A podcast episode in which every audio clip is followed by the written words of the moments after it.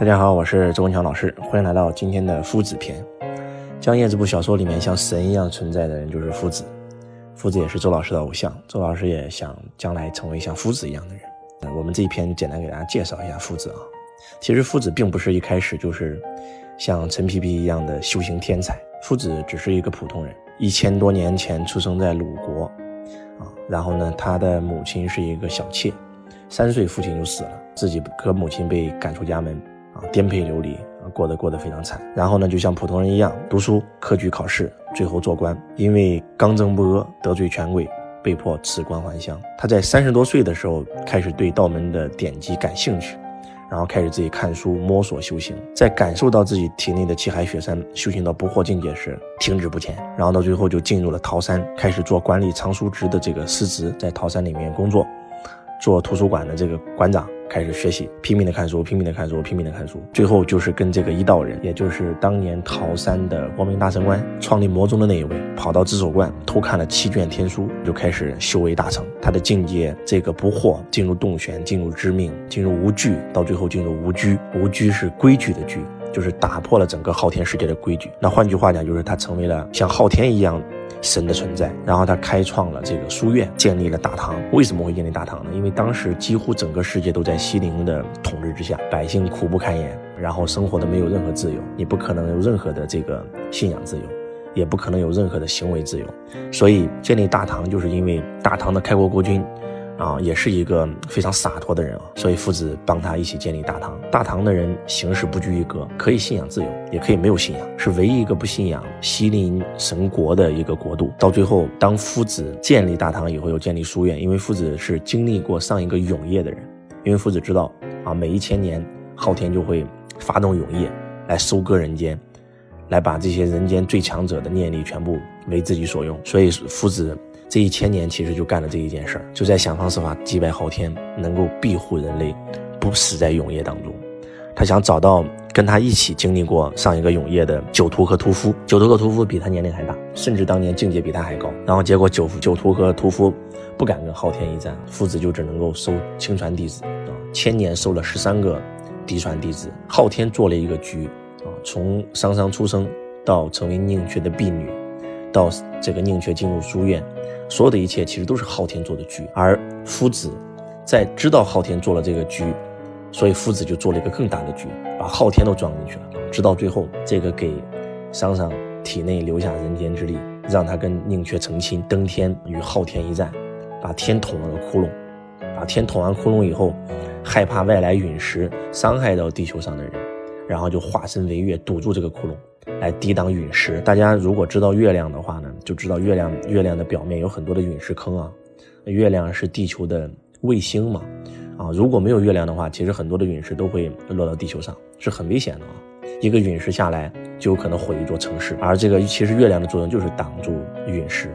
所以讲到这儿以后，你就会发现这个作者猫腻啊，他对整个物理学的认识，对整个宇宙的认识非常的高，然后再创立了像夫子一样这样的人物。成为人间第一强者，成为人间的守护者。而且夫子这个人呢，放荡不拘，不是一板正经的，像西陵神殿的掌教一样，让你信仰他。没有信仰自由，你来到唐国就是信仰自由，来到书院更是信仰自由。他只是一个老师，他不想成为像佛祖那样的人，他更不想创立那些所谓的那些宗教。他就是他就是告诉弟子做自己啊，你不要做我啊，你不要追随我，也不要崇拜我，更不要叩拜我。所以你会发现西陵的教典。把人都变成了奴才，把人都变成了昊天的走狗，包括佛宗的，也把所有的人的信仰变成了佛宗的信仰。夫子他是希望让每一个人成为独立的个体。你喜欢炒菜，你就在书院学炒菜；你喜欢绣花，你就在书院绣花；你喜欢写簪花小楷，你就在书院写簪花小楷。啊，你喜欢下棋，你就在书院下棋；你喜欢荡秋千，你就在书院荡秋千。因材施教，真的是让你做自己。因为夫子认为人生活着的最高意义就是做自己喜欢做的事啊。就是有意思啊，所以唐国的百姓为什么生活的那么安逸啊？要比西陵诸国的百姓生活的，他们生活的很压抑，因为在昊天的世界里面，整个世界是封闭的，人们必须信仰昊天。夫子创立唐国就是想创立一个开放的世界，甚至这个知道昊天即将发动永夜，然后夫子做了一个比昊天更大的局，就是一就是希望能够开创一个新的世界，让全地球的人都生活在一个这个自由的国度，我觉得非常非常好啊，非常非常厉害。曾经的酒徒和屠夫境界都比他高，也比他活得久。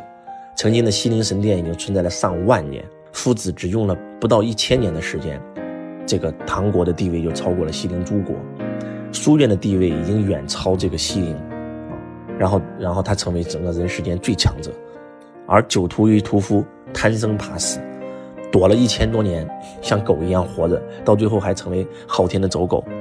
其实你就一对比就知道了，酒徒和屠夫就算活着，昊天赐你永生，你的生命有意义吗？你像奴才的一样活着，就算你能永恒，你能活一万年，又能如何？为什么说夫子的境界高？就是因为夫子认为，就用这句话吧，这句话是我经常说的，叫做“死亡不可怕，可怕的是你压根就没有活过。”这个用新世界这个电视剧里面金海的那句话，你们家所有人活一辈子也不如我金海活一天，就是这样啊。一个人像酒徒和屠夫一样贪生怕死的活着，到处躲避，那还不如死了算了。而夫子是游历人间，尝尽人间美食，啊，每天人生最大的事就是吃好、喝好、睡好、玩好，这就是至高境界，真的是讲了生命的意义啊！所以夫子真的是像神一样的存在。然后直到最后，他其实可以选择永恒，但是他为什么敢于登天一战，而且化身为月，就是为了拯救整个世间啊！夫子认为人生活着的最高境界是有意识的活着啊，然后呢？那如果说你今天做的这件事又有意思又有意义，那就更好了。所以夫子刚开始这一千年，他活得很潇洒，他活得很自在。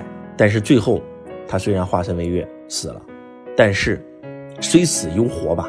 他最后又选择了有意义，因为反正我已经活了一千年了，够本了，该玩的都玩了，该做的也都做了。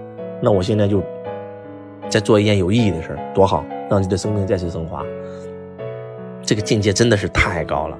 他跟周老师的教育真的是不谋而合，而且郑少秋演的真好，所以大家真的一定要跟夫子学习，一定要看江爷啊！西陵神殿那些人天天好看，嘴巴里喊着光明，做的是全世界最龌龊的事儿。